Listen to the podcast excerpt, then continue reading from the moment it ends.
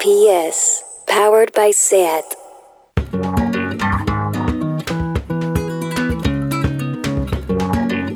Oye Polo, amb Van Apolo i Oye Sherman. If you want my future, forget my past. If you wanna get with me, better make it fast. Now don't go wasting my precious time. Get your act together, we could be just fine. Oh, what you think about that? Now you know how I feel. Say you can handle my love. Are you for real? I won't be hasty. I give you a try. If you really bug me, then I'll say goodbye. You're what's Hola, què tal? Cinquè episodi del podcast Oye Polo, un programa que no es diu Fe Ignífuga, tampoc es diu De Badajoz al món, De Quilis Chics, i Boom se convirtió en Chocapic, Turrons i Turres, Torrada de Sant Antoni, Pantallazo Praliner, Suchart on Ice, Llum Foc i Senyoros per Nadal, Tripi Celestial en Foc, Ande Ande Ande los Machis a la Hoguera. No es diu cap d'aquestes coses que ens heu proposat, que ens encanten. És un programa que es diu Foc a la Bardissa, un programa que fem l'Anna Polo, que sóc jo, i la Maria Rovira barra Oye Sherman, que sóc jo. Si encara no ens distingiu les veus, doncs no cal que ens ho digueu, veritat, Maria? Sí, efectivament, Esther, eh, un programa que no ha estat beneït encara pel patrocini de Can Quilis, la millor rostisseria de l'escala i de l'hemisferi nord, probablement. Tenim Twitter, Oye Polo, tenim Instagram, Oye Polo, i no tenim l'empart de la rostisseria Can Quilis. A mi però... això em preocupa. Però tenim un oient que ha tingut el detall d'obsequiar-nos amb merchandising de Can Quilis. Fortíssim. Tenim dues samarretes. Dues samarretes així com de color... És entre groc i taronja. Como dos soles. Dos Como dos camisetes soles. como dos soles. Amb el logo de Can Quilis. Sí, que és un dels millors logos, que és també. una... La, ti- o sigui, tant la tipografia com el logo no? té un punt així com de veleta d'aquestes que hi ha a les cases, no? que van girant per, per assenyalar la direcció del vent. És, és fantàstic, és... moltíssimes gràcies. Moltes gràcies, és espectacular. Estem molt contentes de tenir un uniforme per fer el podcast. Clar, clar, és que podríem fer també un equip de futbol, una mica. de Can Quilis. què, què no podríem fer per Can Quilis, Maria? No ho sé, no ho sé, ja estem fent el programa i ens estem arrossegant. Més sí, I, més també. I recordem que ells encara no saben que existim. No, jo us convido a anar, si mai passeu per l'escala Sí. sí. i necessiteu menjar per emportar, doncs fer una paradeta a Can Quilis i dir, sabeu què? Hi ha, Hi ha dos un- loques Hi ha, que, hi que ha van dues dient... persones que clarament tenen unes prioritats vitals curioses que van fent promoció del vostre establiment. Sí, aqu- això és el que volem de vosaltres. Això és el que volem. Per cert, que jo suposo que estan d'enhorabona perquè el pollastre serà un dels aliments del 2021. Ah, sí, Maria? Ho he llegit en un article de La Vanguardia, quan... Si, si ho diu La Vanguardia, doncs fe cega, ¿no? Ocho alimentos que prometen ponerse de moda este año. Digues si t'agraden o no. Vale. En el número 1, gingebre, Mm, sí, xocolata, sí, pollastre, sí. jackfruit, Què és això? és com una fruita tropical, que es veu que és No s'hi val bastant posar-te densa. coses inventades? Jackfruit, no, no, No sé el que és, no puc dir si Difícilment m'agrada. es podrà posar de moda si el 99% de la població no ho ha vist mai. Carn vegetal, Carn vegetal? Sí, bueno, m'ha- mm, les vegades que ho he tastat m'ha pogut agradar, però no és... No és però no és la teva primera no, opció. No, és la meva primera opció, ni la segona ni la tercera. Abans va... Va, va un xuletón, Va, un, un xuletón, una pata de exacte. jamón... El vol, el vol es posarà de moda. el vol? Això d'agafar un vol i posar-hi Ah. una mica d'hidrat, una mica... Ah, tal, a una poke, mica de- aquesta cosa, no? Pokeball d'aquests. Aliments amb denominació d'origen i de proximitat que dius, home, doncs el jackfruit aquí no entraria. perquè... Us esteu contradient? I whisky de Malta, per què no regar-ho tot Això- amb un bon whiskazo? Això no m'agrada, veus? Això crec que era més del, del redactor, Sí. que va dir, mira, El toque personal. una, una alegria que em dono aquí al final. Molt bé. Doncs total, i ara amb aquesta equipació de Can Quilis Futbol Club posada i amb el millor de cada casa escalfant a la banda, comencem!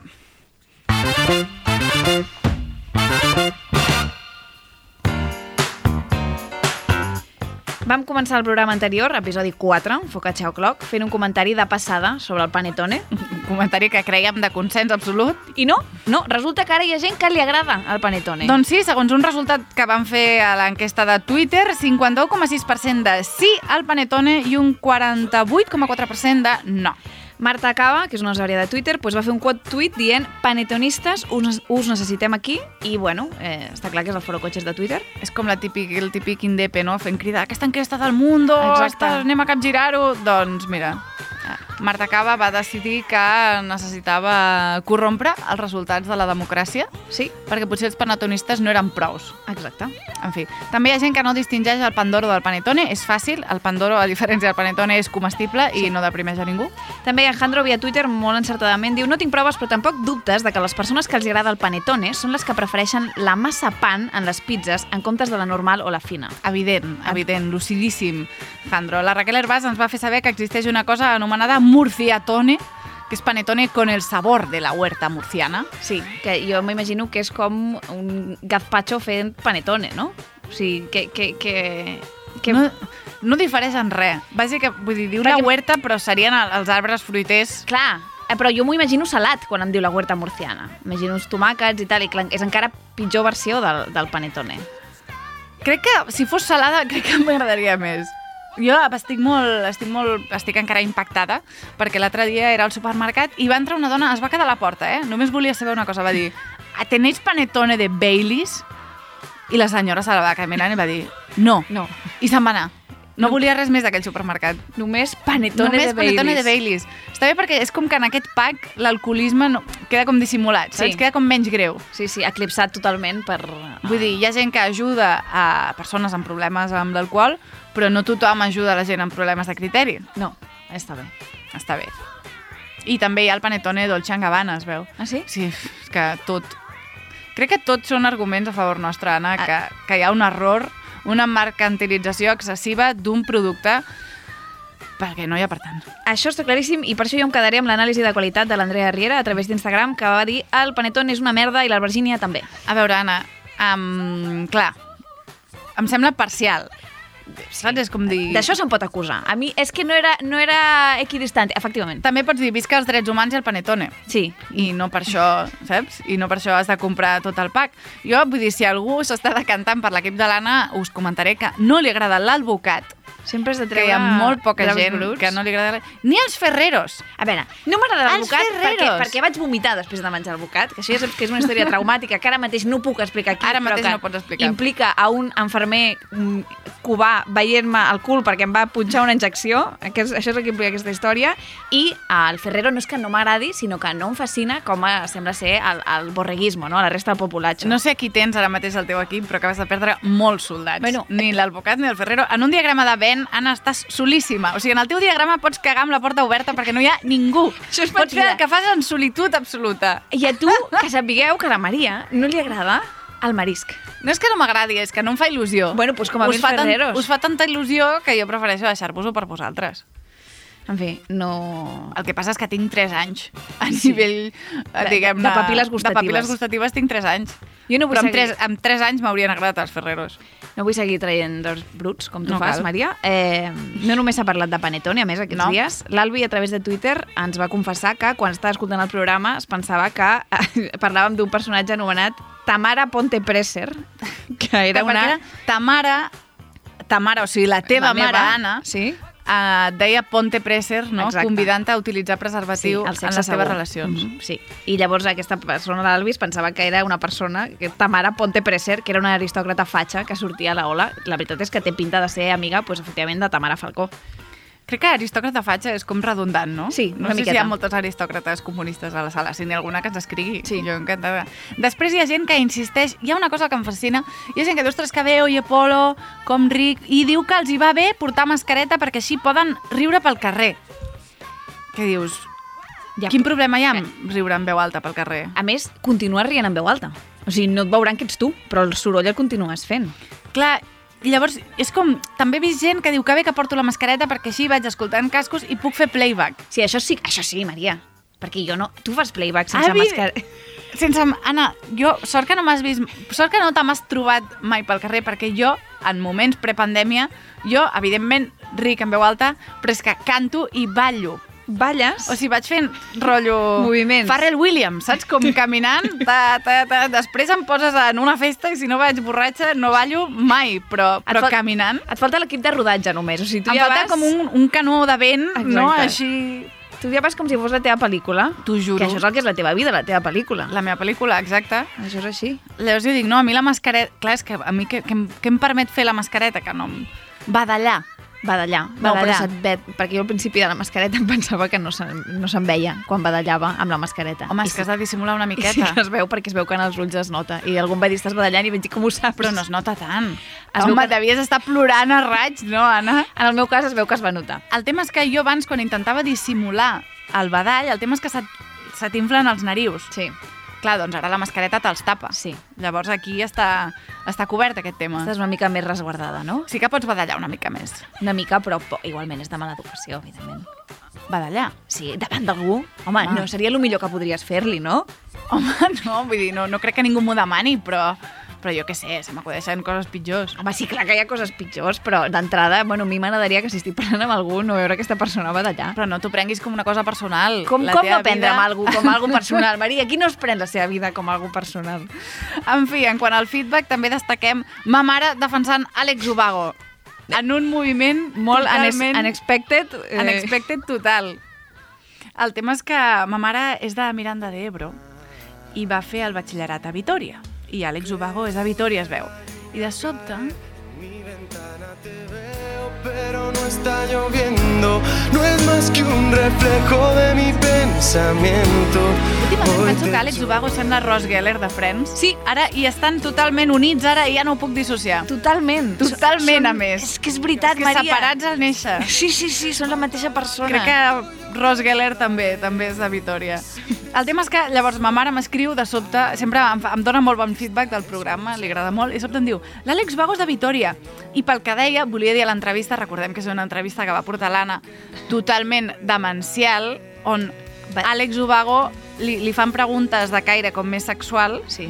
i no té cap mena de problema en, en explicar que li gusten les mujeres de tots els colores i sabores. Sí, bragas comestibles. Bragas comestibles, que clar, tu el sents aquí, no?, com un noi sensible, tristoi, sempre, Sí. i no te l'imagines, diguem-ne, deglutint roba interior femenina. No, la veritat és Com a que preferència. no. No, i té mare, en aquest cas, pues, I ma surt mare en diu- defensa. Diu, em sem- pel que deia em semblava un tio normal, sense voler-se fer massa especial. No sé com li feien l'entrevista. Clar que sempre podem fer punta, com dient. Esteu atacant aquí, us esteu sabant... amb-" I això és el divertit. Suposo que volia ser amable i donava detalls. No sé com funcionen les revistes tontes de fans. I aquí desacreditant el mitjà. És que és molt fort, eh? I, i atacant al, al, al mitjà i a les fans. al perquè, mitjà, clar, a les fans i a nosaltres per treure punta Clar. no? d'una cosa que en principi tampoc està tan... I tre treure, treure això de context, no? Bueno, tanquem... Tanquem, tanquem, capítol Àlex Ubago. Sí, de moment.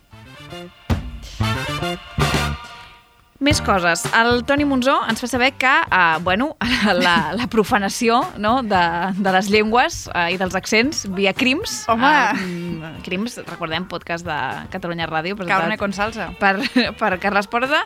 Doncs continua. Es veu que no... Bueno, ja vam poder veure com eh, els accents de l'est eren atacats. També vam poder veure l'andalús. Accent de l'est que, que, que es derivava a nord-americà, Sí, segons com. bueno, era, ja ho vam dir que era el, el, el GPS recalculant la ruta Exacte. tota l'estona, no? Però ara, atenció, perquè eh, en un capítol sobre un atracador, eh, que era de Madrid, hi ha una conversa entre aquest atracador de Madrid i la seva nòvia brasilera. Uh! Te he enviado 250 euros. Y si todo sale bien, seguro que la semana que viene te podré mandar más dinero. Luego ya iré yo a Brasil y nos casaremos. ¿Qué te parece, mi amor? Estou desejando que vengas. Uma coisa. Poderia usar os 2 mil euros que tenho para montar a tienda de roupa com meu amiga? Sí, claro, no hay problema. Em sembla... eh, Jo esperava que, ja que s'hi posen tant amb els accents de l'est no? i fan una aposta tan clara per brasilet, doncs que sortís un madrileny madrileny, no? un trompa Home. te quiero mazo, Sí, perquè simplement sembla un, un dolent de pel·lícula. un dolent de No? pel·lícula. Sí, sí. narrat per un, un doblador random, però no sembla un tio madrileño castizo. I l'altra sembla la meva imitació poc lograda de Mourinho, vull dir que no. En fi, Um, deixeu d'humiliar el personal de la Corporació Catalana de Mitjans Audiovisuals. Segundo aviso, ja ho vam dir la primera vegada, stop. O sigui, si dieu que la persona és brasilera, crec que podem, podem arribar a um, unir els fils, no, els punts, i veure que si la persona parla doncs és una senyora brasilera. sí, sí, tu em dius que aquella persona és brasilera i jo ja projecto. Ah, jo m'ho crec. Al, al meu cap la pel·lícula ja està feta. Té un punt de contacontes, no? Sí, sí. I llavors la bruixa va dir... "Mi, mi, mi, mi, mi". No, I bueno, perquè no hem parlat del Segrest, que bueno, que això ja és un, eh, és un altre tema, però, madre mía, Carles, eh, t'has passat 80 litros. Bueno, Un altre dia. un altre dia. Dit això, Anna, què ens ha passat aquest mes? Eh, algunes coses ens han passat, Maria. Vam anar a Calldetenes a fer un show amb el soterrani. Doncs sí, sí, sí. De fet, era un show que destinaven el, el, els diners, diguem-ne, a part dels diners de les entrades, es destinaven a, a diguem-ne, finançar la defensa sí. de Roger Aguayo, sí. que és un xaval que té la nostra edat, que li demanen 4 anys de presó per tallar una carretera a l'alçada de Gurb Ah, Molt a bé. les protestes post-sentència. Llavors, el tema grinyola una mica perquè els altres tres detinguts es van absoldre, però a ell no. Moderat, quatre anyets de presó. Doncs, bueno. Quatre anyets, que has volgut tallar una carretera, doncs vine cap aquí, fill, que t'expliquem quatre coses de com funciona la justícia en aquest país. En fin, bueno, nosaltres vam fer aquest eh, show i ja es va poder col·laborar en la seva defensa. I a veure, A veure què tal. perquè clar, són tants casos, no?, i tan, tan silenciats, que... Que- i amb tanta impunitat, sí. que, en fi... Suma i sigue. Alegria, parlant d'alegria, des del 28 de desembre vam recomanar des del nostre compte Oye Polo el llibre d'Edu Galán. Sí. Esperem que, bueno, ningú no, s'ho prengués uh, seriosament. eh, Seriosament, era 28 de desembre, Sí. sí. insistim, va ser una broma de Dia dels Innocents, només 24 hores, no com Edu Galán, que serà Edu Galán fins al final dels seus dies, i no sé, prou pena té ell i prou pena tenim Ma- la resta. Malauradament no és una broma, Edu Galán. No és una broma. Ens va, estar, ens va entrevistar la Montse Virgili al programa Dones i Idees de Catalunya Ràdio sobre com ser dones i humoristes, no? Podeu recuperar l'àudio a qualsevol racó d'internet i seguir el programa, que és molta feina i bona. I també vaig sortir a la PM de la Televisió Escultura. Tenim una estrella ara mateix aquí a l'estudi. Tu també vas sortir, per és això. veritat. Tenim dues estrelles, és veritat, Maria, diguem-ho tot. M'he posat al teu nivell, Anna. T'estic intentant seguir Ja, les est passes. ja estem empate.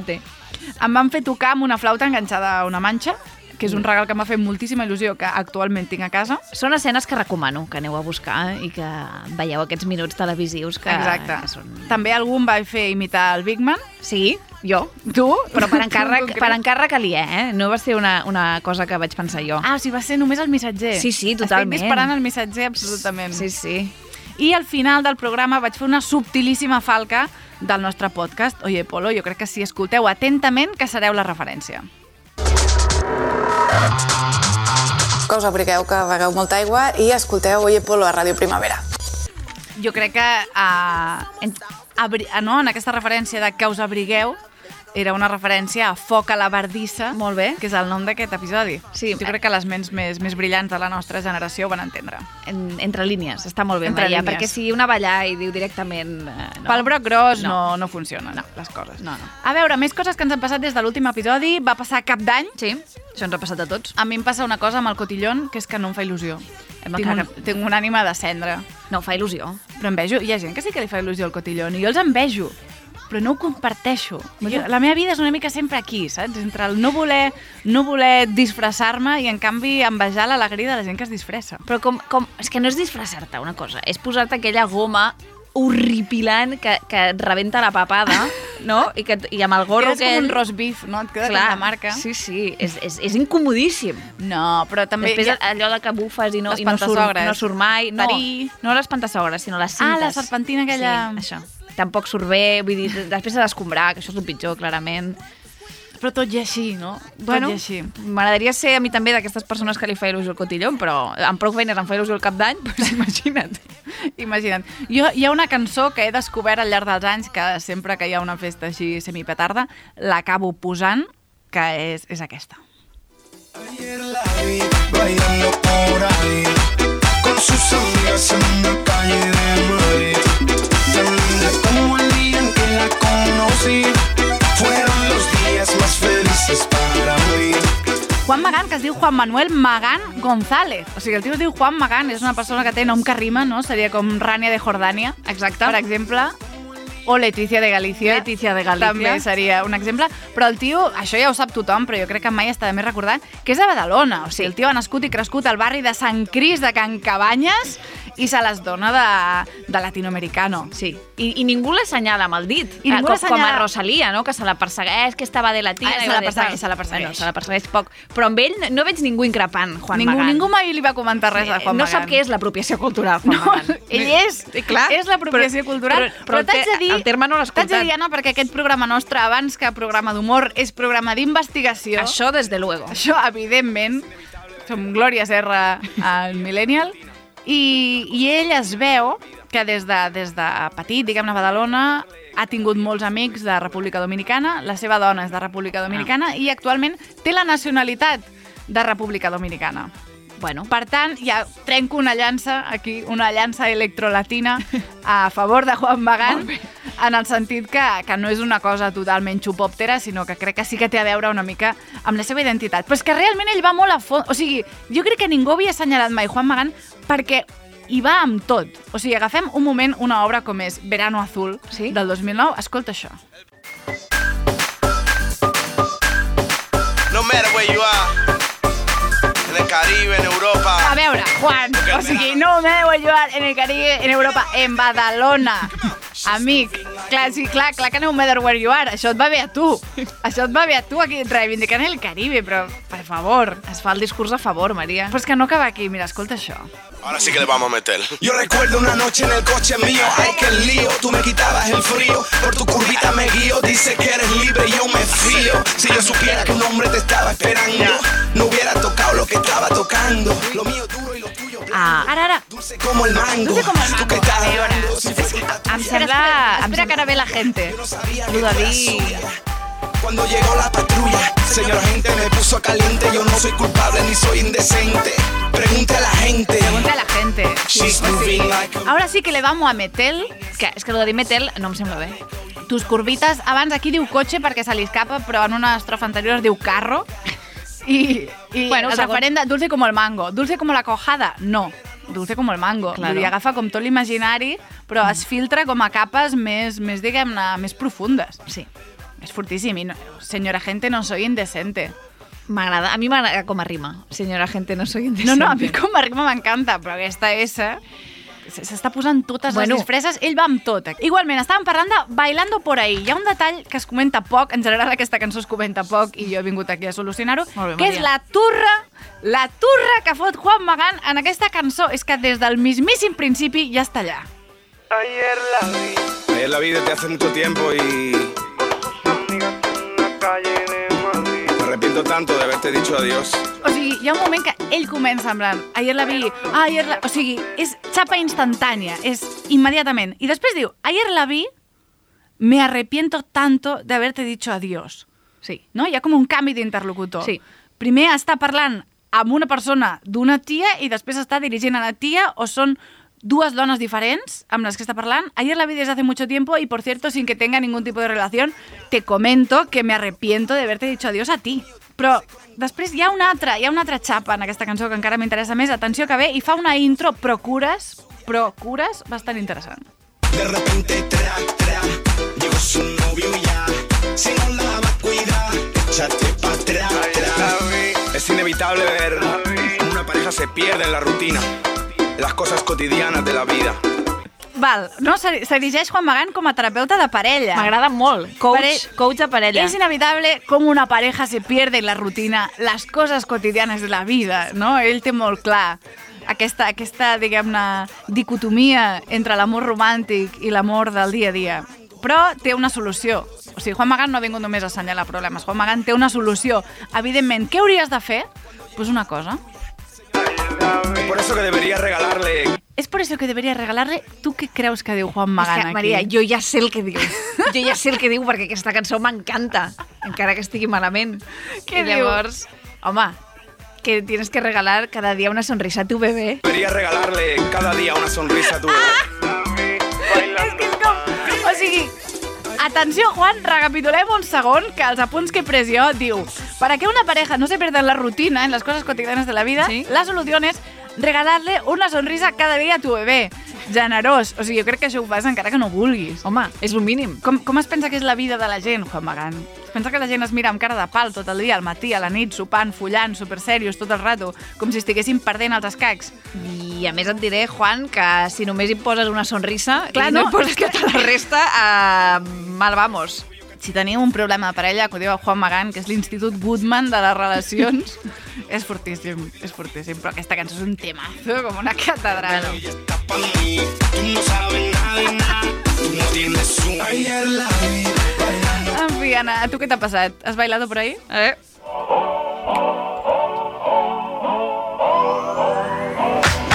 If you wanna run away with me, I know a galaxy and I could take you for a ride.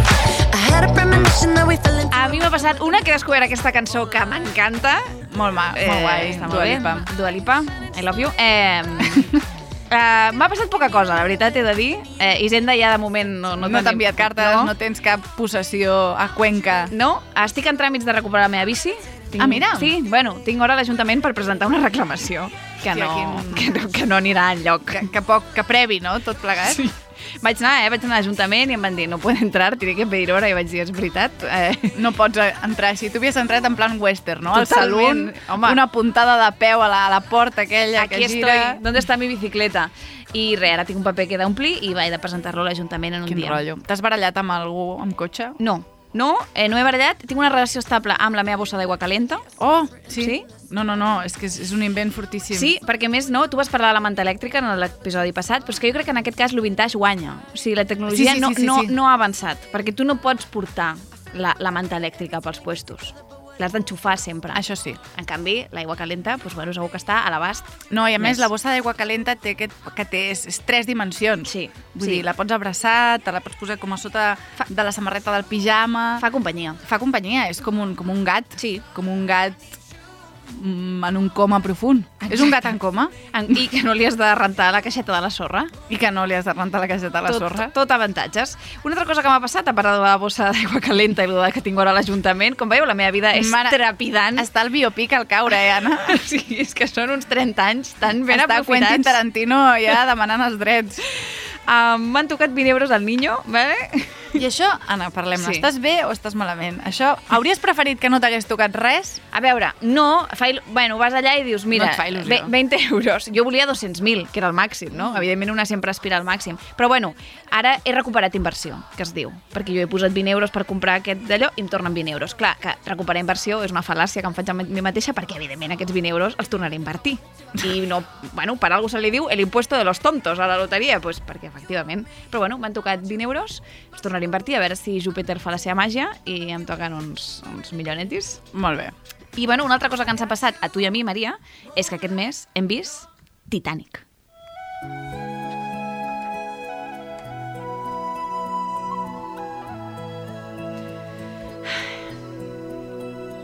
Mira, pell de gallina, Anna. Com escàrpies? Podria ra- ratllar per mes ara, aquí al braç.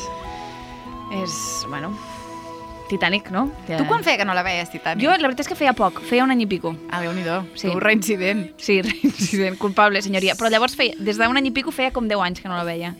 Sí. Bueno, vam Jo veure... crec que només la vaig veure en un cinema a la fresca quan tenia 8 anys. Ostres, Imagina't 8 anys en cadires de cinema a la fresca, bastant, bastant crític el tema. Em va escandalitzar totalment el moment de sexe al cotxe. Home, evidentment. Pensar, això és- és el més fort que he vist a la meva vida, no sé si ma mare sap que estic aquí. I no l'havia tornat a veure.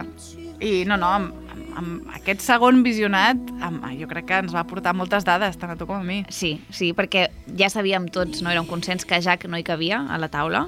Però sí. el que no ens hi havíem fixat... Clar, no, realment hi ha molta gent que diu sí que cabia. No, hi ha un moment que intenta pujar i Sí. s'enfonsa i diu, vale, això I no, no és es pot. possible i ja està. Aquest debat no l'obrirem No. perquè és com de, de grup de Facebook. Sí, ja, de, ja, jo exacte. també creia que ja cabia... Eh, Jo vaig ser fan d'aquest grup, evidentment. Ah. Com de- d'aquest grup i d'uns quants més, no, sí. Anna? De fet, es, es va fer un grup de Facebook que era que Ana Polo pare de hacerse fan de coses.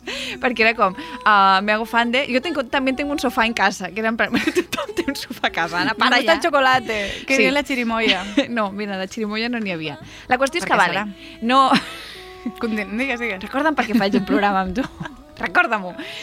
El Jack no hi cabia a la taula, això no. No. ho sabem, és un consens universal, però el que no es diu tant, i jo no he sentit enlloc, és per què la Rose no li deixa el xaleco salvavides. És que és una perra. Home, la tia allí, en la... tu vale, és estàs... com ja hem decidit que tu moriràs. Clar. Ja està, per tant, I ja si no et fa res, Ni el cadàver volem recuperar. Ni el cadàver. Jo crec que, vull dir, el Jack hauria pogut agafar l'armilla salvavides i anar a buscar algun altre tros de fusta. Clar. No? Si hi havia un munt de gent que ja estava Hi havia un, ba- pajarito, hi havia doncs... un barco que s'havia enfonsat, vull dir, otra Serà tabla per havia. fustes! Bueno, aqu- això és el primer que volíem dir, Sí. volíem deixar clar. Una altra cosa que hem descobert és que eh, el que pinta el, home, a la pel·lícula Això és tan fort.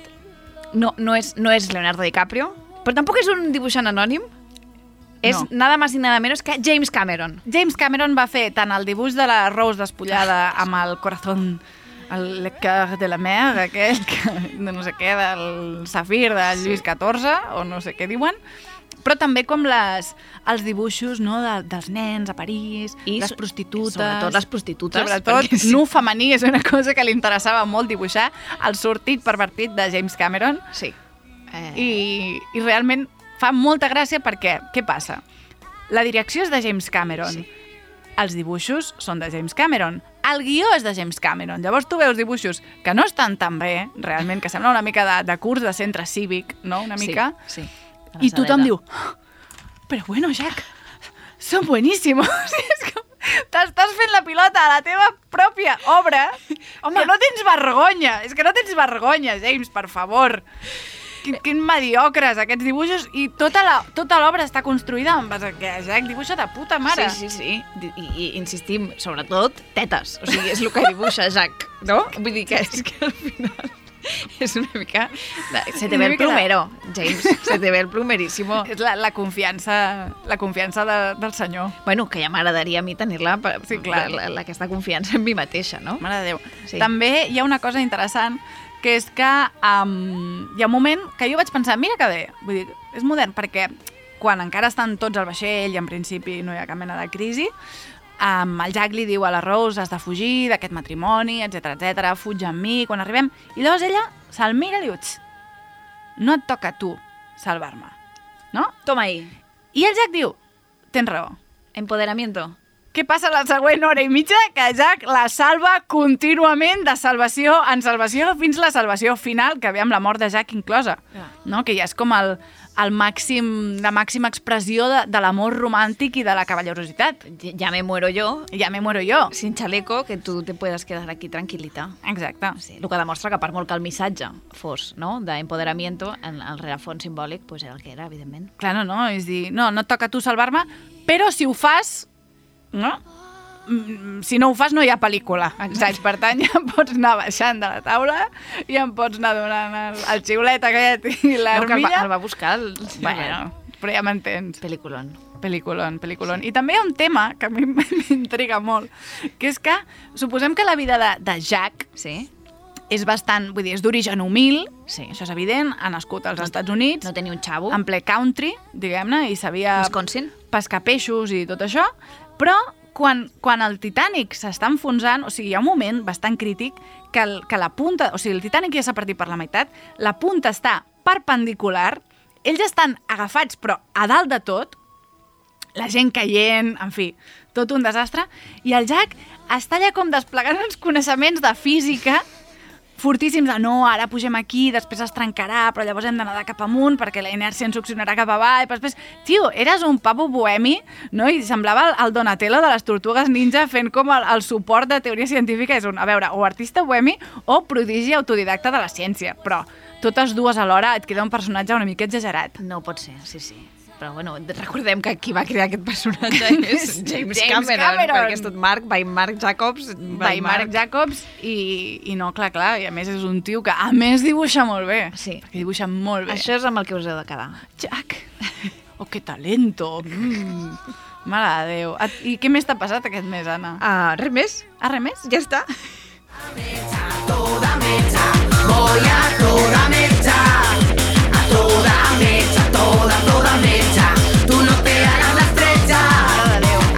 M'he ganes d'agafar uns autos de xoc i, i estrellar-me.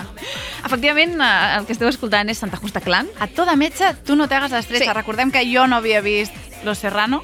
Mai? Surten d'aquí, oi? Per això, ho- sí, per això ho estem desgranant a poc a poc, Maria, Val. perquè tu vagis introduint. Perquè no es perdi ningú. Exacte. Santa Justa Clan és a JK, no? Que eren Guille, TT, DVD i Boliche. DVD? Sí, DVD, que es deia David, però com que era modern, DVD. Ah, hòstia, val. I Boliche.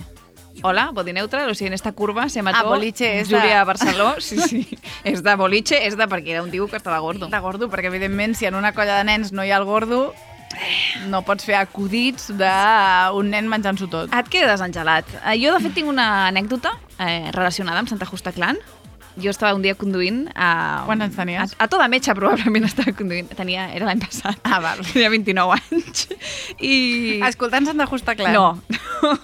Estava a Vallvidrera Ah, ah, conduint i vaig anar a aparcar.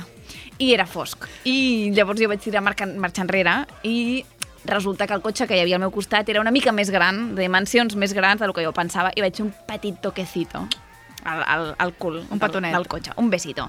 I aprofitant la nocturnitat i la, la foscor, i no, que era Vallvidrera, que pensava que no hi havia ningú, doncs vaig decidir I que ets una rata covarda. Potser no era tan greu com per parar, deixar un paper, bla, bla, bla. I vaig decidir com eh, anar cap endavant. Quina era la meva mala sort que veig que hi ha una persona caminant cap a mi que ve molt decidida i dic, no, no serà el seu no cotxe, serà. no? Quina probabilitat hi ha que aquesta persona... Pues no, no era el seu cotxe, però de cop em pica a la finestreta, la baixo i resulta que era Tete de los Serrano, eh, bueno, Natalia Sánchez, la- l'actriu, la, evidentment, uh, dient-me, vas a dejar un papelito ahora Ah. aquí, ¿verdad? Y yo, sí, sí, ahora mismo. Ah, como te he visto que ibas para adelante. Y yo, no, no, no, es que bueno, voy a aparcar y ahora vuelvo y dejo un papel. I, i em va renyar Tete de los Serrano per no... I efe- efectivament, vaig, vaig anar, vaig aparcar i vaig deixar un paper. I mai em van dir res, per què? Perquè no era per Però és que aquí deixar es un creu paper. que és Batman. Bueno, Mira, Tete, vale que sortissis a Los Serrano quan eres petita, però mentre vaig dient aquesta frase ja vas deduint que és que no em sembla tant ja et dic com que per anar fent no- la justiciera de la DGT. no se'n va convocar mai, no se'n va trucar, per tant, la persona propietària del cotxe... Devia pensar, on està, no? On, on, on és? Clar, No ho veig. és que era un cotxe bastant antic, ja tenia bastants copets. Ah. Ah. I de veritat que va ser com un rocecito de res. Però bueno, volia explicar aquesta meva història amb, amb Tetero Serrano. I Bájale, sobretot, Tete. sobretot eh, el que volia era analitzar una altra cançó de Santa Justa Clan que no és A toda mecha, perquè hi ha una que que és directa. directament, vull dir, però a toda mecha tu no te hagas la estretxa. No, és terrible, però és que hi ha una que és pitjor, Maria.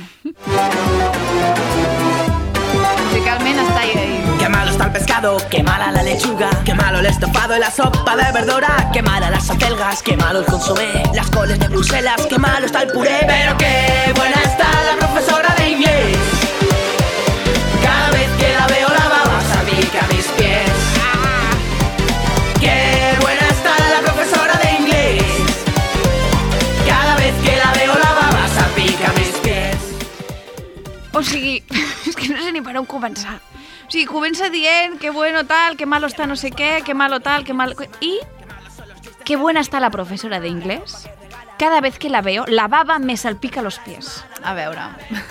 O sigui, Però a més, a part que, perdó, eh, van dient les verdures, les acelgas, la lechuga, el puré, el consomé, consumés com una sopa. ja ho sé. però, és com, però em sembla com una fixació estranya, no?, Bueno, pels nens. perquè clar, és una cançó per nens, no ho oblidem, no? I llavors és com, ah, què no li agrada Així als com, nens? La verdura. contraposant, no? Que malo está esto, Però, en canvi, però que buena está. Entenc que és una cançó una mica amb què tal, fellow kids, no? De, intento quedar bé, intento empatitzar amb tu, Clar. que segurament no t'agrada la verdura, però segurament t'has fet una gallarda amb la profe d'anglès. te la voldries casar, perquè clar, està, està, està boníssima, no? Bueno, és, A més és, que la baba és terrible. salpica los pies ja no és tant de dir, hòstia, és una mica de coma clínic. clar, és que no, no, no, bueno, és que, és que a més el pitjor de tot per mi d'aquesta cançó és que ah, tu ho busques no? i l'autoria surt com Santa Justa Clan i tothom sap que aquesta cançó no la va escriure Santa Justa Clan Evidentment va que escriure no. un tio de 40 anys mentre li tirava la canya a nenes de 13 anys amb el xat de terra vull dir, és aquest tipus de perfil de persona que ha escrit aquesta cançó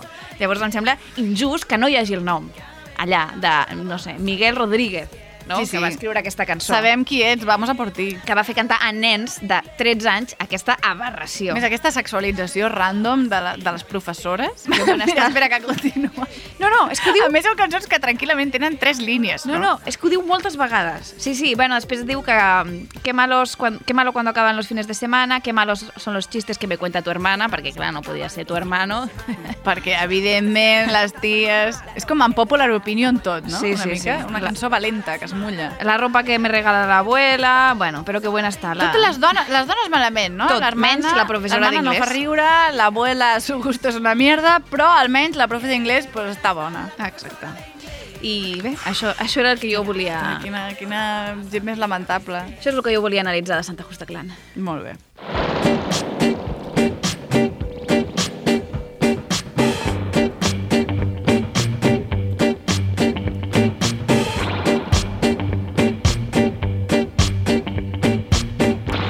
Jo sé que vaig dir que faria un recull del curs de lligar destinat a incels i impartit pel faraons de Incelland, No? Recordem que després de sortir aquell vídeo del tio saludant a gent que no existia a una discoteca i impartint-ho com a classe, no? en una mena de congregació de, de gent trista, jo el proper programa et juro que faré reportatge, però és que ara per ara no paro de rebre mails d'ells. O sigui, jo m'he subscrit. Tu estàs subscrita. Jo tu t'estàs estic infiltrant. Jo, jo em dic Sergi, d'acord? Jo em vaig subscriure i em dic Sergi. Llavors ara mateix encara no he pogut entrar als, als correus i analitzar els vídeos i seleccionar talls, però a, només els assumptes de, dels correus que m'envia el Javier Mentorment. o Es diu a- així, Mentorment? Mentorment, tot junt. Vols sentir un avançament? Sí, sisplau. ¿Por qué tener confianza masiva es atractivo y cómo ganarla rápidamente? Una altra. Sergi, deja de mentir. Que dius, sí, de- d'entrada no em dic Sergi, eh, m'has pillat, Javier. Cazada. Després, Sergi, en què realitat vives? Dius, home, doncs potser estic més arrelat que tu. Molt metafísic, no? sí, sí. Hi ha una... No, no. Soul, una mica espiritual. Pero espera't, la razón por la que no estás conociendo a modelos de Victoria's Secret. Em sembla tremendo aquest referent. És, és una pandèmia, potser el motiu. No, Per però a més- començar. Però modelos de Victoria's Secret, això no et sembla com molt norantero? Home, però si ja no existeix, jo crec. Ja es- està van fer la- cancel·lat. van suspendre la, la desfilada, la, la desfilada, eh, la desfilada de Los Ángeles, no? Sí, de sí, sí. Victoria's Secret. No sé si existeixen Sí, o no, però Fins és i com... tot ells mateixos estan com ja desmuntant una mica el tinglado. I està aquí... Però no, Javier Mentorment apuntalant aquest xiringuito. que no muera nunca. Que está, atención, historia real. ¿Cómo Agustín dejó de ligar por Tinder e Instagram para atraer a mujeres de calidad? Mujeres de calidad. Això és un, un concepte que els, que els obsessiona. Com mujeres de pedigrí. calidad. Perquè fan com una mena de rànquing, no? De dir, la dona ideal, modelos de Victoria's Secret. Clar. I la resta, doncs no tenia. I la resta hi ha relacions mediocres, també és una cosa que, que esmenten, i això, mujeres de, de qualitat, com diem, val, tu potser, um, per casualitat, si pilles a una tia borratxa, no? Doncs potser encara rasques un polvo, però et donarem accés a dones de més rang. És que, t'ho juro, estan, estan malalts. Després hi ha un directament que t'interpel·la i et diu «Eres un nenaza?» No. Així, és aquest, és aquest l'assumpte. És aquest. Jo pensava que era una nenaza. Eres un nenaza. Molt bé, masculinitat. I després hi ha com Leonardo DiCaprio se liga a la camarera. Uau. Sospito que les tècniques de Leonardo DiCaprio no et serviran a tu, Ah. Agustín, però, però endavant, no, per analitzar que no quedi, no? És tot tan trist. Tinc tantes ganes d'escoltar aquest reportatge Oh, en per favor. profunditat, Maria. A més, el que és bo és que hi ha vídeos. Sí, són vídeos. El tio et mira a la cara. És un tio raríssim, bueno, Javier Mentorment. No, no. Deja de... Sergi, deja de mentir. jo. M'han pillat ara, ara que, ara que m'ho volia passar bé. Con el carrito los helados. Però una altra cosa que m'ha passat aquest mes és que em vaig descobrir cel·lulitis. Celulitis. Cel·lulitis. Jo feia temps que sospitava que hi era, però o ara està de subidon, o no l'havia mirat bé, o abans no em molestava i ara sí. O sigui, cel·lulitis. És com, és com al revés d'un un filtre d'Instagram, no? És com que tu te la mires i dius, hòstia, què fots aquí? No? Un dia et lleves i els elfs de la cel·lulitis t'han carbat el cul, doncs d'entrada no fa il·lusió. Però vas i mires a internet, evidentment, què pots fer Sí. y vinc a aportarte els millors remeis contra la celulitis. Diu, ¿quieres quitar esa celulitis indeseada? Una piel suave y bonita no se tiene por casualidad. Usando productos cosméticos eficaces, allò, paga, paga, paga, puedes mantener a raya o reducir visiblemente a la aparición de esos antiestéticos hoyuelos en glúteos, muslos y abdomen. Con estos consejos podrás eliminar la celulitis. Hi ha un punt del body shaming que sempre té un punt de- d'alegria, no? Sí. I de turboconsumisme De, Mm, és molt- hipomaníac. És molt fàcil. És molt fàcil. Ho tens aquí, a tocar. Mira, eh, ahora dono información. ¿Por qué aparece la celulitis? Digo, más del 80% de las mujeres tienen celulitis. Cadius.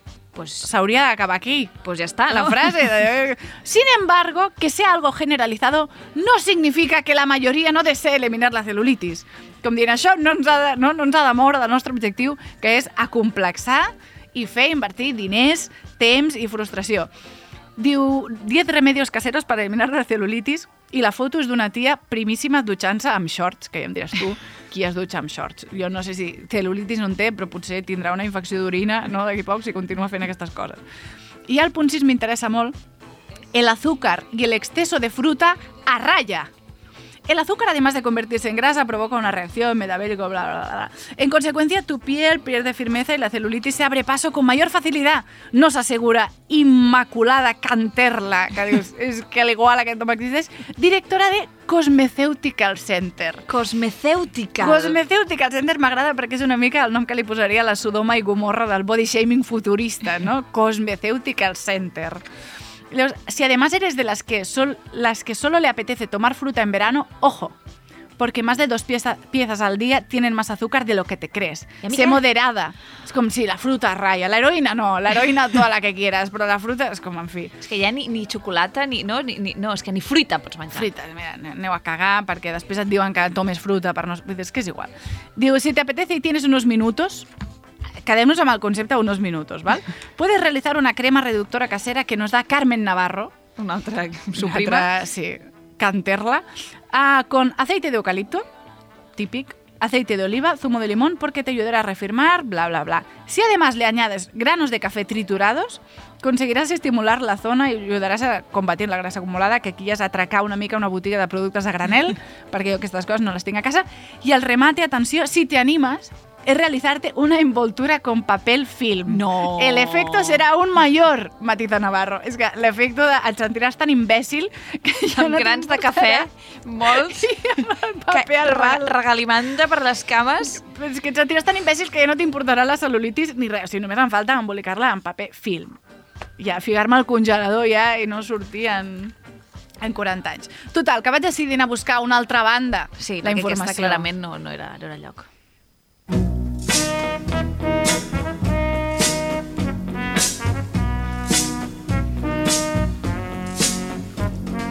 Wishing and hoping and thinking and praying, planning. Sentim quina va ser la resposta del consultori Body Neutral de la Júlia Barceló, arroba barceló barra baixa neta, a Twitter.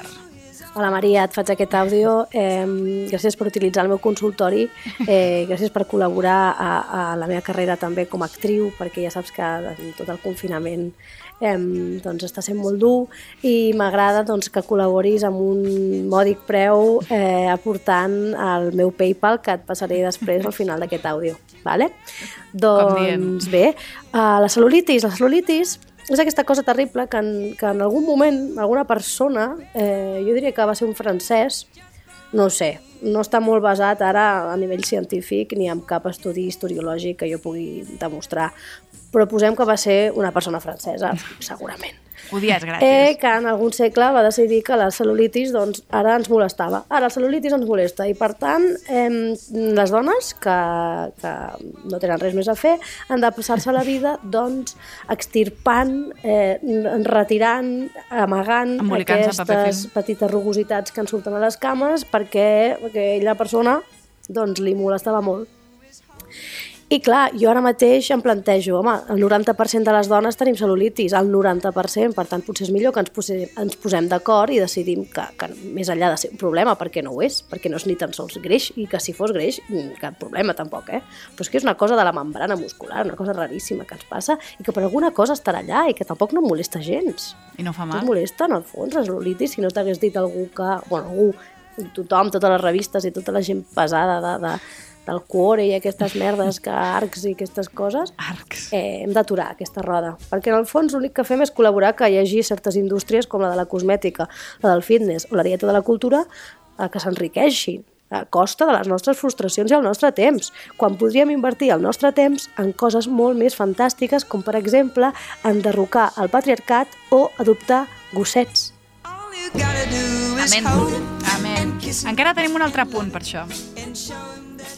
He dit eh, dieta de la cultura. dieta de la cultura és el que estic jo tenint sense feina. que no, que és broma, que ja torno a fer sopar amb batalla. Estic igual l'hora de, la- de la gira. Amics. Total. A més, això encara no se sap i no hi ha títol i no sé com, però al setembre que ve la Júlia traurà un llibre amb editorial Flamboyant sobre body neutral o neutralitat corporal, com es diu en català, i jo crec que serà molt interessant. I realment la, la línia hauria d'anar una mica de... És que és igual. És que és igual. És que és igual. Ja no és la cel·lulitis, és bé... No, no. És que és igual. Ya está. Las estrías no son olas del mar, ni son mis rayas de tigresa, ni son merdes. Ja està. Són una marca de la pell. Em sembla tan, tan... Si retorçat dedicar-hi atenció. Si et vols posar crema, que sigui perquè vols estar fineta i et vols acariciar i vols estar... No? Ara, que no només se't per caigui la pell. vergonya, no, no et rastreguis grans de cafè i oli d'eucaliptus i t'emboliquis en paper film. Per... Fes-ho fes per totes, no?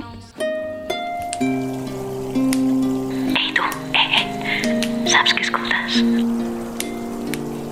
Oye Polo, el teu podcast de confiança.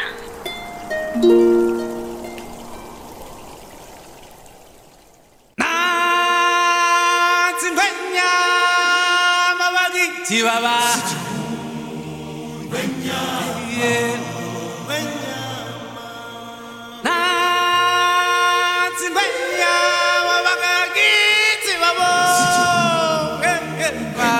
Des d'aquí un pensament a tots els gats no? que han estat alçats amb, amb aquesta cançó de fons.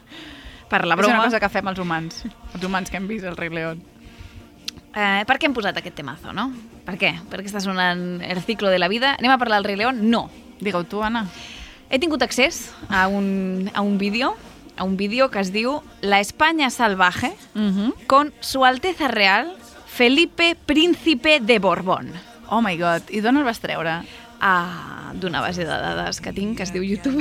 Val, vas anar mirant. Després de buscar moltes hores a veure si trobava alguna cosa, doncs vaig trobar aquest vídeo. He tingut accés a aquest vídeo, l'Espanya Salvaje. No? És un programa que es va fer um, on eh, Su Alteza Real, el príncipe Felipe, doncs uh, se'l va col·locar per llocs d'Espanya, salvaje, amb Que és pastors... com el foraster, però amb aristòcrata. Sí, i sense conèixer molta gent tampoc, perquè hi ha un moment que està amb un pastor i fan allà una sopeta i parlen dels camins i no sé què, i hi ha un moment, que és el que a mi m'agradaria destacar ara i analitzar, no? on eh, a ell se l'ajunta amb un ornitòleg, uh -huh. Mhm. que es diu Borja, vale? eh, i eh, se'ls col·loca els dos a un terrat a observar cigonyes val? amb dos telescopis. Vale? Molt bé. Aquesta és l'escena que heu de tenir al cap. Vale? Tenim el, el príncep, que ara és rei, amb un ornitòleg mirant cigonyes. Vale? Quina és la pregunta, Maria? La pregunta més rara, la més rara de totes que se li podria fer mai al rei d'Espanya, quina creus que és? Jo crec que l'he trobat. A veure. ¿Se ha fijado vuestra Alteza en el diferente tamaño de los pollos? Em sembla que és una cosa raríssima de preguntar-li al rei. ¿Se ha fijado A més, és vuestra evident que alteza? no. És evident que no. Està allà pensant, uy, aquí vive la gente. Pues at atenció perquè el tio... Tamaño de los pollos, canquilis, millors pollastres. Això, aquí està tot lligat, Maria. Això no és l'únic que té per preguntar-li. ¿Se ha fijado vuestra Alteza en el diferente tamaño de los pollos? Mientras aquellos de allí están crecidísimos ya, están volanderos y listos para la migración, aquellos otros de allí mm, no llevarán fuera del cascarón más allá de 15 días. Yo mucho me temo que no estén desarrollados para cuando se marchen a África, que va a ser dentro de muy poco. Se van a tener que quedar a vivir en España. Lo que pasa, Borja, es que cada vez hay más cigüeñas que no emigran a África. Pam! Però en cap cas està guio- guionitzada aquesta conversa. Sí, una mica, no és verdad, àngel de amor, no? No és verdad, mi príncipe Felipe. És com, però, no. quin objectiu... A més, quin objectiu té? Perquè Felipe també té, té part d'informació. Li, està ell explicant-li a l'ornitòleg. Bueno, és que gairebé que... L'ornitòleg orno, ornitologizado. Gairebé que en sap més el príncep ara rei que no Borja. Porque parece que en la península hay suficiente alimento durante el invierno. Bueno, eso ha sido sobre todo por los basureros, que han supuesto una auténtica revolución para las cigüeñas. ¿Los qué? Los basureros Ah. han supuesto una auténtica revolución para las cigüeñas. Pensava que no ho havia entès bé. Sí, sí, los basureros, los basureros. basureros. sí, sí. Vols, vols més informació? Crec que sí. Parece que es lo que ha hecho que la población se recupere. Hace algunos años prácticamente desaparecieron en Europa e incluso en España descendió alarmantemente el número de, de cigüeñas. Eh, sí, desde luego las cigüeñas se han recuperado y han vuelto a ocupar los pueblos y los nidos abandonados hace muchísimo tiempo. Y por cierto, no deja de ser sorprendente, aunque estamos acostumbrados a ello, que unos animales, al fin y al cabo salvajes, como son las cigüeñas, convivan con la mayor naturalidad con los hombres en sus pueblos. Eso demuestra que la naturaleza es muy agradecida. Responde bien cuando no se la maltrata. Oh my god, és com un episodi descartat del Capità Planeta. És, jo crec que el rei és un monstre televisiu, no? O què?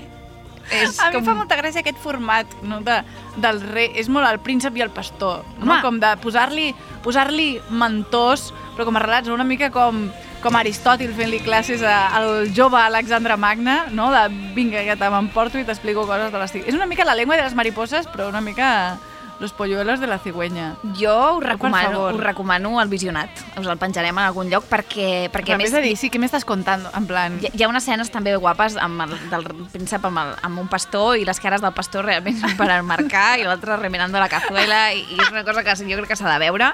Però jo, És una de mica veritat... com Joan Gaspar agafant el metro, no? sí, Són és, aquestes és, és estampes. tot raríssim. A més, ne- clarament hi havia un teleprompter allà, jo crec. No sé com el van pujar dalt del terrat, però... però... Damunt d'una cigonya, damunt d'un polluero volandero. Ah, anem a veure quin és el final d'aquesta conversa. Fíjate, por ejemplo, en aquella cigüeña que trae un despojo seguramente de algún basurero. Sí, bueno, la verdad es que los basureros deparan muchísimas sorpresas. A mi, com a frase final, a mi ja se m'està quedant reivindicació de los basureros, com a... Però aquest cigonyes planning que, que li està fent el príncep, a- al senyor que en principi l'està formant sobre el tema. Menys que el príncep sap de tot, Maria. Sí, per, sí. Això, per això el príncep ja era rei. Clar, clar. Perquè si no sapigués de tot... Marta, te tangana. Esta és la buena.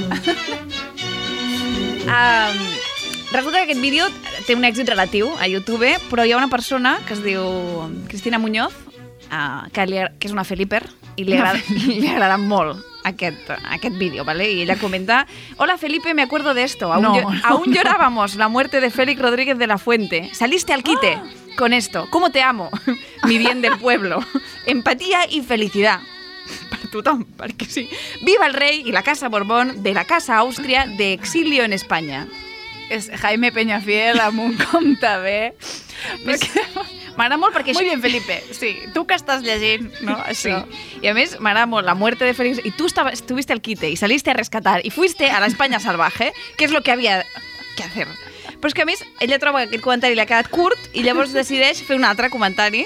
De fet, en fa quatre més, però és que Ai, Déu he, meu. no, he triat el millor. I fa un retrat d'una Espanya desapareguda. Jo A crec, veure. Eh? Diu, me acuerdo de Madrid, del Madrid ovejero. Luego llegó el boom industrial con la crisis del campo. Puro paletas éramos, con nuestra caja grasienta de la matanza del pueblo, con quesos, chorizos, morcillas de nuestro amigo y querido cerdo o del alce jabalí, de nuestros votos de caza que pagaba el cuidado del campo, del salvaje de España, o la pesca del barbo, o la carpa de nuestros ríos, o la pesca del cangrejo de río con una cuerda llena de nudos, con trocitos de pollo crudo, picaban con las pinzas y no soltaban España, de puertas abiertas y cotorrear nocturno, de vecinos vencidos por el silencio de la noche. ¿Cómo amo a España?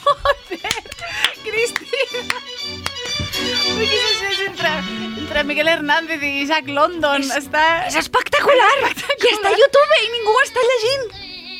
Em sembla fatal. I algú li ha contestat? No. Té likes? No té res, oh, Déu Maria. meu. Té això, té aquest, aquest espai que li he destinat aquí. Ho has llegit molt bé, Anna. Jo crec que jo si fos la Cristina Muñoz sentiria una escalva al cor. No sabria d'on baixa, però, però el sentiria. Mare de Déu, senyor. Quin, quin talent desaprofitat De en, veritat. en, en, en, en de mostrar devoció a la monarquia, al final.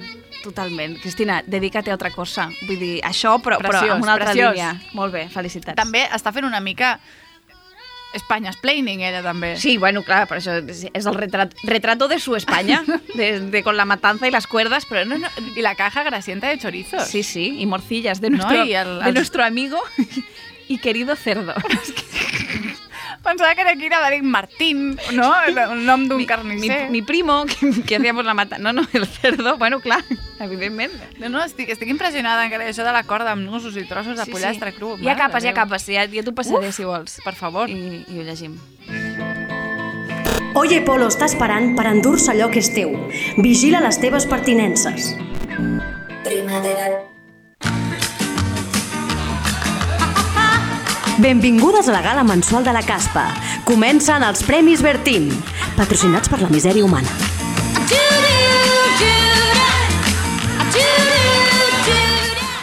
Ja és aquí la Bertinale. Uh, el primer premi d'avui és per Warpaint, vale? una marca de maquillatge per homes que ens ha robat el cor, realment. evidentment, i quan diem ens ha robat el cor, podem dir que ens ha semblat patètica, no? Eh, pues una vegada més, no? la masculinitat fràgil impedint dir-li a les coses pel seu nom, no? O sigui, el maquillatge per homes no és maquillatge. Eres un nenaza, Sergi, li diràs maquillatge al maquillatge? No! Eh? Pues no, és war paint i a més for men. War Perquè paint no és for men. war paint per tothom, no, no, és for men. For men, no? O sigui, m'agradaria Pura molt feromona. que estigués fet pues, amb oli Repsol, no?, del cotxe, Exacte. sang de Exacte. búfalo i formigó, no?, per exfoliar-te la cara. O sigui, que crec, crec que haurien de ser els productes, no? I així El- el després te'n pots component. anar a matar triceratops. Ben equipat. El maquillatge tota la vida, però per pringats, bàsicament. El següent Premi Bertín es dedica al tema que d'aquest anivellament del permís de maternitat i paternitat. No sé si hi havia un clam pel permís de paternitat. Sí que fa 30 anys que es demana que s'ampliï el permís de maternitat una mica de he gestat, he parit, dono pit, necessito més dies. Això no s'ha fet cas perquè no hi ha pressupost, però sí que hem allargat el permís de paternitat i és totalment intransferible. És a dir, tu no li pots donar més dies a la teva parella No. i si no els agafes, ho perds. Molt bé. Ho perds. Llavors hi ha molta gent que diu, bé, en principi ens hauríem d'alegrar, no?, de guanyar drets.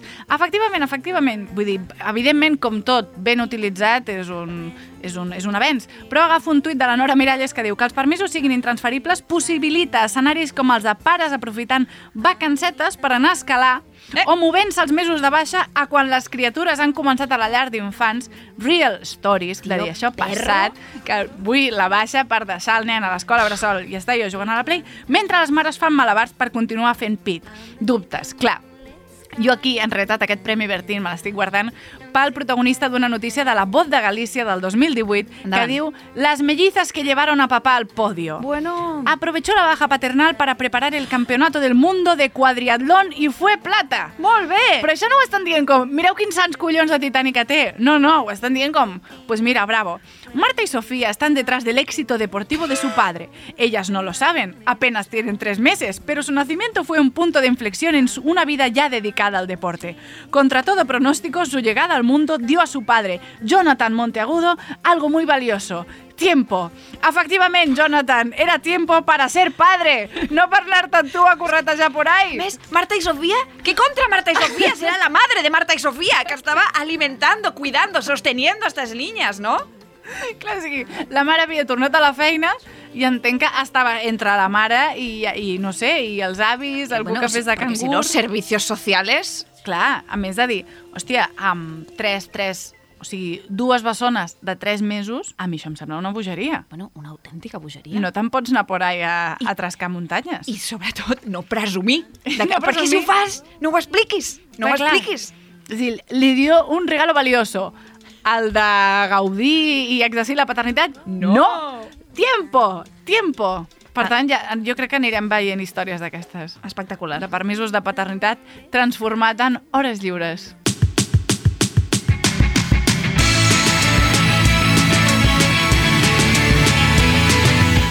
Tenim dades, ha sortit el recompte oficial de dones a festivals d'aquest 2020 i, sorpresa, 4 de cada 5 són homes. Què em dius ara? Eh, sí, la mitjana de dones aquest any és d'un trist 20,48%, només un punt més que l'any passat. Bueno, Estem parlant de cartells, no? Ah. de cartells de, de perquè amb Ah. Tot el que s'ha cancel·lat ja no em vull ni imaginar quantes dones al final hauran acabat, mm, diguem-ne, fent els concerts. Sí, l'únic que ha arribat al 50% és el, un festival que es diu Chequebo, que Molt bé. podria ser que no tingués el millor no- naming del món. Chequebo. Podria- Che, che, que bo. Ah, Che, que bo. Che. Ah, són valencians. Que, crec que sí. Che, Val, que val, bo. val. Espero que sí. O gallecs, no ho sé. Pensava ho que era hauria, ho hauria com d'haver un- mirat, sí, però no ho he mirat. Pensava que era com un, no sé, un animal australià, saps? Un chequebo. Sí, aquí a Catalunya doncs, els millors són el Sónar, el Cruïlla i el Primavera, tot i que cap dels tres arriba al 30%. I el, pi Imagina't. el pitjor de tot l'estat és el Vinya Roc, que no arriba ni al 5%. Al 5%? Ni al 5%.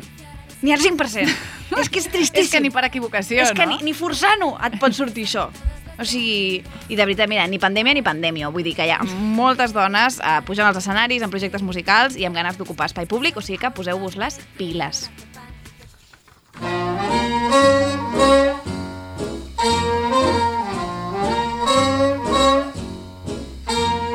I really can't stay.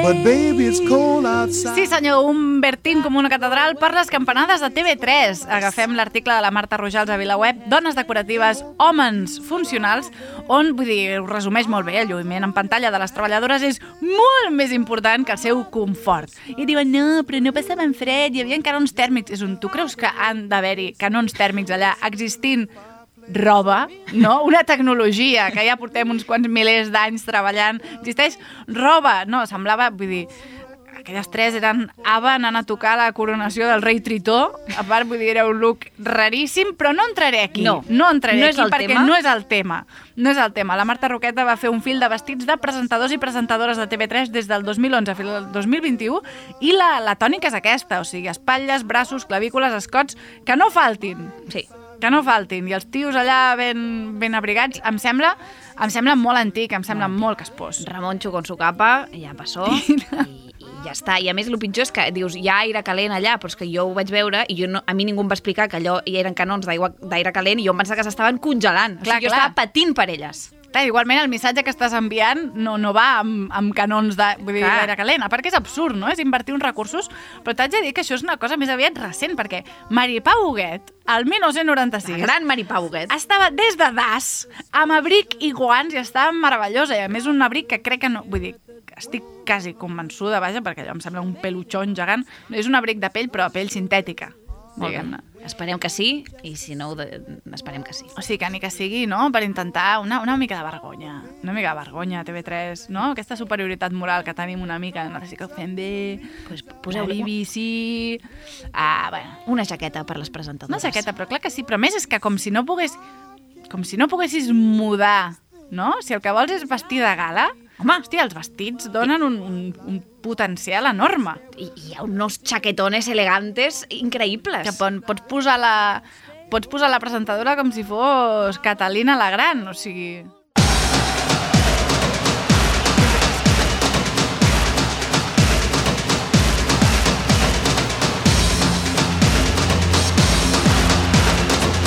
Moltes expectatives per a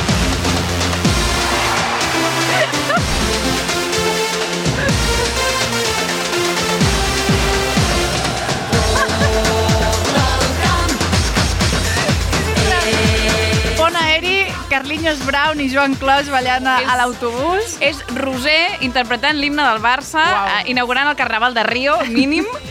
I per què? Per què posem l'himne al Barça? Doncs perquè hi ha un premi divertint pel Futbol Club Barcelona. Home. De, realment podríem dedicar-li un programa sencer a la perspectiva de gènere del Club- Futbol Club Barcelona, però aquest premi en concret és per no fer tallatge masculí de l'equipació femenina, vale? O sigui, hi ha l'equipació femenina i masculina, però pel que sigui, la femenina pues, no es pot fer en tallatge masculí, perquè evidentment seria impossible, no? una autèntica calamitat i molt improbable que algun home pogués sentir admiració per una futbolista dona i volgués tenir la seva samarreta. Vols dir un home, un nenaza. Exacte. Un nenaza, un nenaza de És com- categoria. Eh, el futbol de les nenes per les nenes, no? En Clar, el, clar. el seu raconet i, i ja l'altre, doncs, bueno, Evidentment, les nenes us podeu comprar les, les samarretes no, Sí. dels jugadors homes sí. que estan en tots els tallatges perquè tothom, diguem-ne, ha de poder admirar-los i gastar-s'hi diners. En canvi, evidentment, és que, Anna, havent-hi l'equip masculí, sí. per què un tio es voldria comprar la samarreta de l'equip femení? per què han de jugar elles, no? Si ja ho fan bé ells, una mica, no? No és destinar recursos a algú que no... Bueno, uh, la propera vegada que algú no, em vingui a parlar dels valors de futbol i del Barça i més que un club i tal, pues, li estamparé una pota de pernil a la cara i ja està. A més, és allò que dius, no, és que les vendes no sé què. A veure, ets el Barça. Sí. O sigui, no fotem. No, no, no vindrà d'això, ara. Intenta quedar bé, intenta sí. quedar bé i ja està.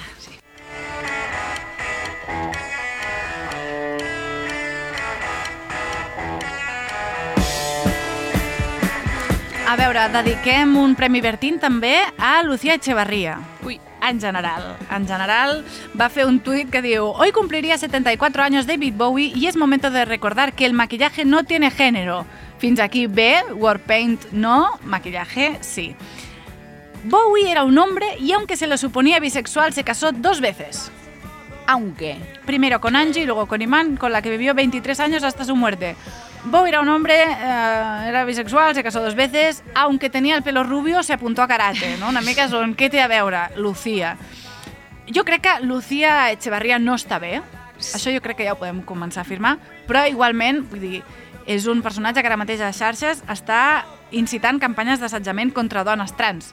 Llavors és un, evidentment, mm, lamento molt si la teva situació personal no està compensada, però això no, no, no et dona permís ni excusa Ni dret. per estar desplegant aquest, aquestes dinàmiques tan bullies. Jo t'ho juro, o sigui, aquest rotllo, aquests varones del PSOE E, no, que té el, el feminisme em tenen desconcertadíssima, desconcertadíssima. Amb totes les coses on podries estar destinant energia, per què has de destinar energia en fer-li difícil la vida a una gent que ja té prou complicacions? És que no ho Totalment. entenc. Podem construir alguna cosa perquè vols destruir? És que no ho puc entendre. Bueno, doncs, pues, patir, Lucía i, Pati Lucía, i, i, pa totes tus Lucía amigues. com a, sí, com a, com a diguem-ne, em- emblema de- d'aquesta tendència totalment trànsfoba de dones feministes i, i afiançades, bueno, feministes que s'ho diuen elles, Sí, però perquè aquest feminisme... eh, els nostres matxis. Exacte. Els nostres matxis, les TERF.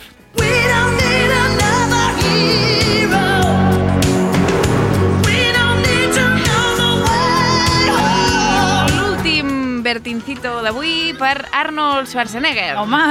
Sí, perquè resulta que com que ha sortit en defensa de la democràcia dels Estats Units, no, després de lo del Capitol i tal, i ha agafat l'espasa que va utilitzar... Allò, calma't. Potser aquí t'has venido bastant arriba, un, un 12 sobre 2 a l'escala del venir-se arribismo. Ha agafat l'espasa que va utilitzar a, a Conan el Bàrbaro, no? I això, evidentment, com tothom sap, ho solucionarà tot. Exacte. Efectivament, d'això el que faltava... És un missatge molt feixista, també. Home, evidentment. Arribaré, arribarà qui tingui l'espasa més gran i us tallarà tots els caps. Però que és, és que això tothom l'està durant, en plan, grande Arnold, màquina, tal, champion, i bueno, nosaltres, bueno, no, des d'aquí pues, no volem deixar passar l'oportunitat no, de recordar pues, també el seu prolífic historial d'assetjador sexual.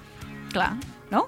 I a més és, és com una sorpresa, no? Què ho havia de dir? Sí. El Arnold, nuestro Arnold, no? Exacte. pues, pues sí, tu, ens ha fallat una gran icona de la masculinitat deconstruïda i alternativa. Home, sí, va fer la conferència al CSSB amb la Judith Butler.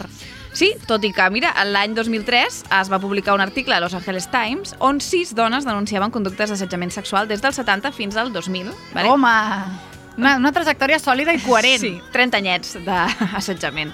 Tres d'aquestes dones van declarar que eh, l'Arnold va agafar-los als pits sense permís, un altre que li va, pas, la, li va un altre que li va posar la mà sota la faldilla i li va tocar el cul, un altre que va intentar treure-li el banyador a un ascensor i la sisena que la va asseure a la seva falda, sense evidentment permís, i bona suerte resistiéndote de Arnold Schwarzenegger agafant-te i manipulant-te com un sac d'arròs.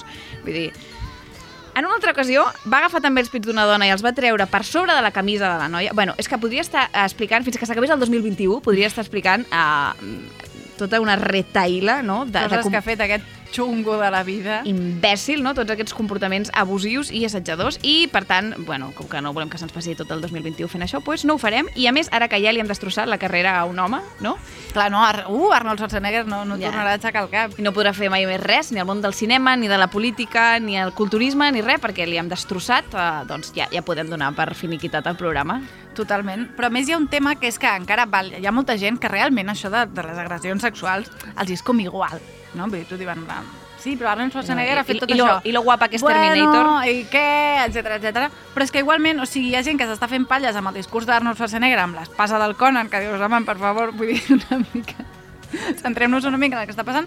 Però és que igualment, o sigui, Arnold Schwarzenegger posicionant-se contra l'extrema dreta tampoc seria com la gran panacea de la democràcia, perquè és un tio, a més que com a governador de Califòrnia, ha fet com, vull dir, té una política obertament racista, que d'estar allà que si els mexicans no s'integren, que aquesta comunitat s'hauria d'assimilar als Estats Units, etc etc. O sigui, el problema de l'extrema dreta és que fa que pugui sortir Arnold Schwarzenegger i erigir-se com a exemple d'alguna cosa. Totalment. Donem per acabat el Ja programa.